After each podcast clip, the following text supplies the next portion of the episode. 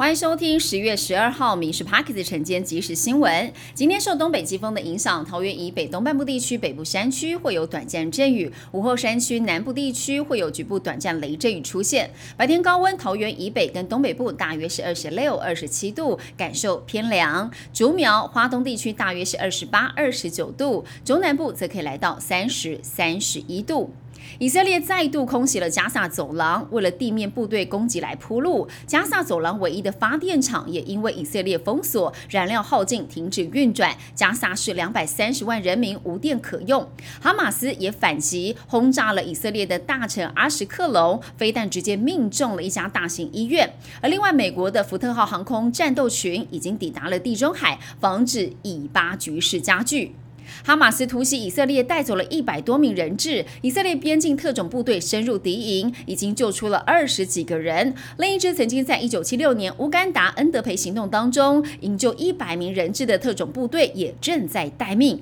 而美国的特种部队已经抵达临近以色列的某国来待命了，随时出动解救人质。目前在以色列有至少二十名的美国人下落不明。根据一份最新民调，如果中国对台湾发动侵略，百分之六十的美国民众支持以军事行动来防卫台湾，其中百分之四十二表示是略为支持，百分之十八是强烈支持，而在支持出兵的比率上，比两年前大幅增加。为了维持鸡蛋安全库存量，农业部评估透过调降进口鸡蛋关税的方式，让贸易商自行来进口。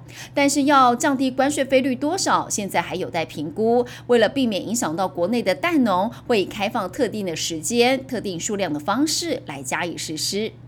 国道五号上下班假日塞到爆，为了分散车流，规划由台六十二线延伸宜兰，从原本的六种组合路线敲定了一种方案。起基点是从瑞芳到宜兰礁溪一六线，台北宜兰可以在一个小时之内抵达。预计是年底报请行政院核定可行的路线，未来将会沿拟设置国五礁溪系统来加以衔接。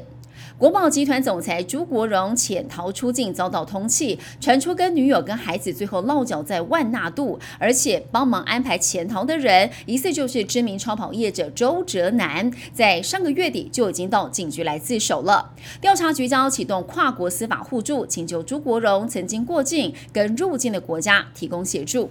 新竹市长高鸿安担任立委期间涉及诈领助理加班费，起诉之后首度出庭。高鸿安跟发言人徐千晴搬了两个 A4 的纸箱，放满了助理请领加班费的证据，要证明清白。法庭上，高鸿安否认犯罪，强调没有犯罪的意图，也否认切割小兔黄慧文。以后观光复苏，但是国内旅宿业缺工问题严重，连带导致房价上涨。传出了行政院有意在十一月前开放旅宿业聘移工，让业者可以赶上跨年春节的商机。而对此，旅宿业者表示乐观其成，但申请的成本、开放条件还希望有完整配套。国内流感疫情升温，上周流感就诊人次达到了十一万两百一十人次，新增了十一例流感重症死亡个案。而莫德纳 XBB. 点一点五疫苗已经开放全民来接种，一是呼吁高风险族群应该要赶快来施打。另外，登革热疫情没有降温，云林累计是四百九十九例，彰化县首例本土登革热群聚事件也进行了喷药清消。以上新闻由民事新闻部制作，感谢您收听。更多新闻内容锁定下午五点半《民事 Parks 晚间即时新闻》。